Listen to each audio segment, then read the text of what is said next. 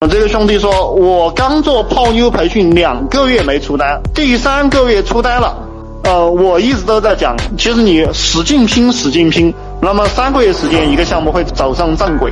家里人还反对，不过现在收入上来了，家里人也支持。啊，你经常听我的 YY，你理解我的思想，你就知道这个世界就是这个样子的。你知道家里人为什么支持你吗？你有钱了，他就支持你，理解吧？你知道家里人为什么反对你吗？你没钱，你没钱，不管干什么，他们都反对你。你有钱了，当然也不是说不管干什么他们都支持你，那基本上你要干什么他们都支持你。所以这个世界就是权力和金钱世界。啊，我不知道喜欢讲言论自由的那个家伙今天有没有来听 YY 啊？好，我再讲这句话，你们可以做笔记写到自己的本子上。讲言论自由的都是傻。听好了，讲言论自由的都是傻。啊，你看我讲这个话，很多人听着不爽了，然后老子不听你讲话了，就有很多人讲，我操，这个家伙满嘴胡说。我告诉你，我们做公司当老板的人，我们不是跟你讲言论自由的。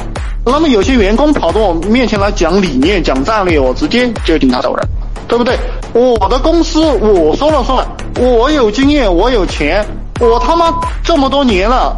我做了多少项目，我见了多少人，对不对？我提着包提着矿泉水去跑业务的时候，那么就像个狗一样，对不对？我吃了多少苦？你个小屁孩跟我讲战略，跟我讲什么讲？然后还有一些兄弟说，包括我以前的一些朋友哈，女性朋友，呃，经常跟我讲，他说啊，你这个家伙就是瞧不起的。还有包括我的一些亲人也经常说我，他说你怎么瞧不起人呢？我靠，我比你有钱，对不对？我是老板，我瞧不起你很正常啊，对不对？你的收入那么低，我为什么要瞧得起你呢？对不对？所以我告诉你们，穷人学的很多学问，什么尊重人啦，什么言论自由啦，这些东西实际上都是自家拿来糊弄人的。就你们被糊弄了还不知道，就这个社会它就是权力和金钱的社会。那么你要崇拜什么？你要崇拜智者。什么叫智者？至少他在这个社会上混得勉强算个人样，才叫智者。大家要理解这个东西。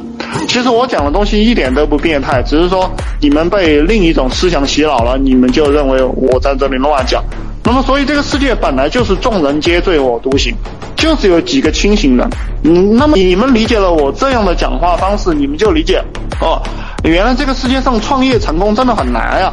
为什么创业成功很难？因为只有少数人是明白人，大部分人是糊涂人。这个创业就像打仗一样，你是个糊涂人去打仗，你还能胜利吗？对吧？